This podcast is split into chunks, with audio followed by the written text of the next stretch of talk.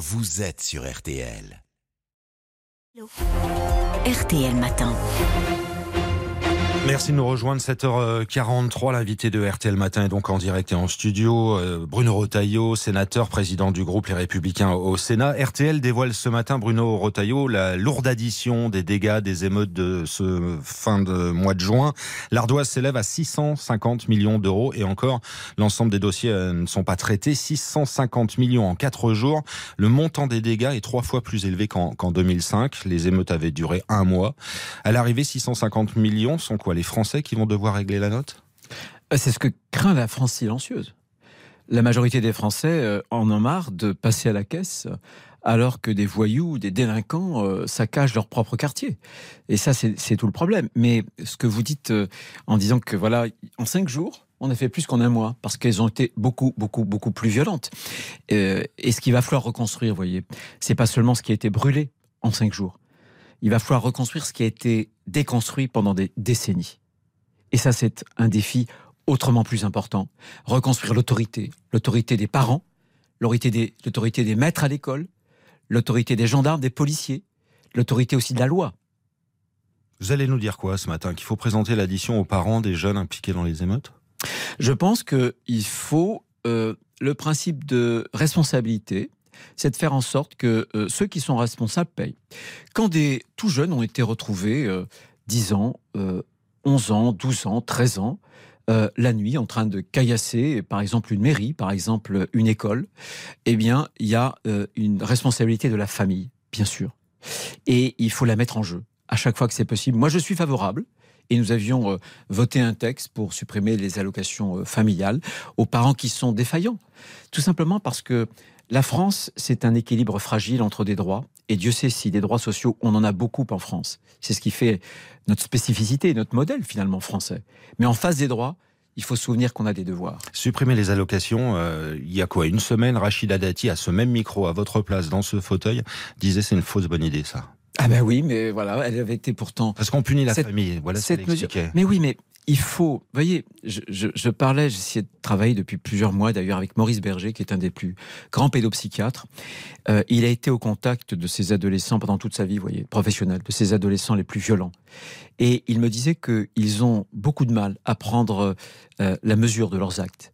Euh, ils se déresponsabilisent. Mais quand on touche à leur famille, alors là, ils prennent conscience de la gravité de leurs actes.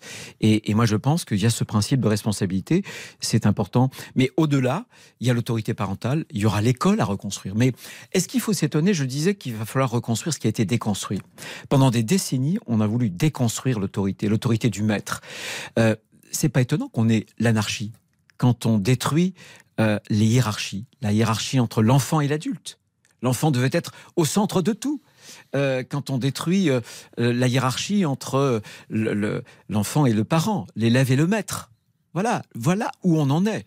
Et ce sera difficile, mais il faut faire le bon diagnostic. Et le diagnostic, ça peut pas, on peut pas se contenter de dire on va encore déverser sur une politique de la ville des milliards et des milliards sur les quartiers difficiles. Ça fait des années et des années qu'on déverse à peu près et au moins 10 milliards d'euros par an. Bruno Retailleau, dans votre plan présenté il y a quelques jours pour restaurer l'ordre public, vous limitez, vous euh, militez pour plus de prisons fermes, que ce soit euh, plus l'exception, et même pour les mineurs. Ça veut dire qu'il faut être euh, plus sévère avec eux. C'est ça la solution pour 2023 et pour après? La solution aujourd'hui, ce qui se passe pour les mineurs, c'est que avant qu'ils soient incarcérés, ils commettent des dizaines d'infractions. C'est-à-dire que on les laisse monter en puissance, on les laisse gravir l'échelle des infractions, de plus en plus graves.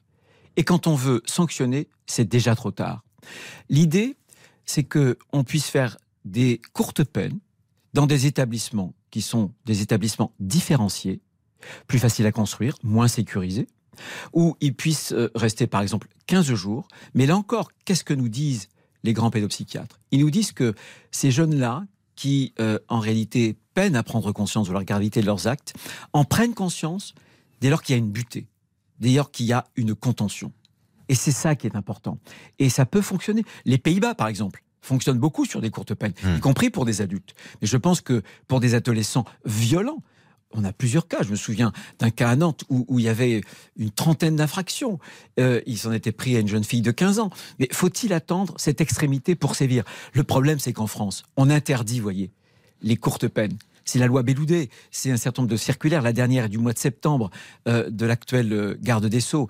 Donc la prison, tout simplement parce qu'on n'a pas su construire de prison. Mais j'attire votre attention sur le fait que ça sert à rien de construire les mêmes prisons pour tous. Je pense qu'il faut être plus intelligent et euh, faire, si j'ose dire, du sur-mesure.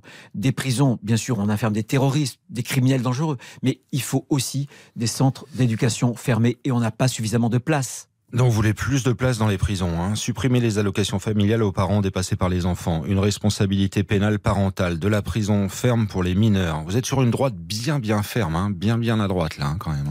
Mais euh, qu'est-ce qui fonctionne, qu'est-ce qui ne fonctionne pas? Ça fait des années, des années. Regardez le laxisme judiciaire. Ça fait des décennies et on a une société de plus en plus violente. Regardez les statistiques de Des décennies, ça veut dire qu'à une époque, euh, la droite était au pouvoir. Mais bien sûr.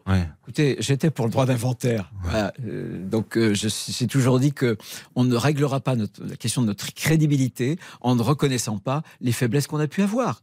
Mais avec une droite comme ça, vous êtes quand même tout proche du Rassemblement national. Mais on s'en fiche, écoutez. On doit se définir par rapport à nos convictions. Vos électeurs de droite, ils s'en fichent, vous pensez?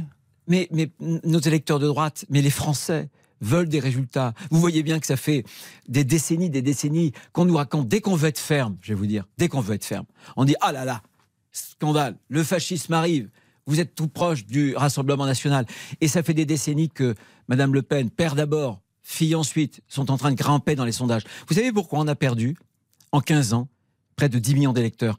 Pas parce qu'on a été trop à droite, parce qu'on a souvent renoncé justement à nos propres conversions on a manqué de fermeté.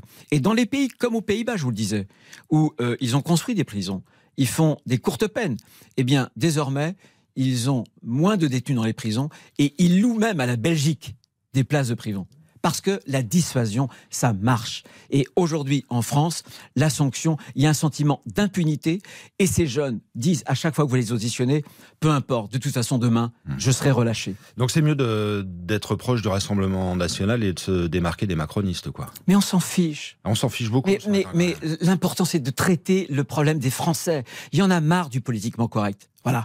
Moi, je suis élu, j'ai un mandat reçu du peuple français. On doit régler les problèmes avec des solutions pour le peuple français. Et je constate que depuis des décennies, ça ne fonctionne pas. On s'enfonce dans la violence. Bien sûr qu'il faut aussi tracer un lien avec euh, l'immigration. Je ne comprends pas le gouvernement euh, qui est finalement aveugle en disant mais non, il n'y a pas de lien. Ils ont commencé, Gérald Darmanin, à commencer à tracer ce lien entre immigration et insécurité. Il l'a fait, alors qu'il refusait de le faire pendant des années. Mais aujourd'hui, cette vérité-là, je vais vous dire, on ne peut plus la cacher. Vous ne pouvez plus la cacher. Le gouvernement, il faut le remanier, là On en parle beaucoup ces derniers temps. Non, je pense que. Ça m'étonnerait d'ailleurs qu'il soit remanié, parce que le seul remaniement qui aurait du sens, c'est le changement de Première ministre. Hmm. Or, la Première ministre doit encaisser quand même, à la fin de l'année, une douzaine de 49.3 sur les deux textes budgétaires, sur la sécurité sociale et sur le budget de l'État.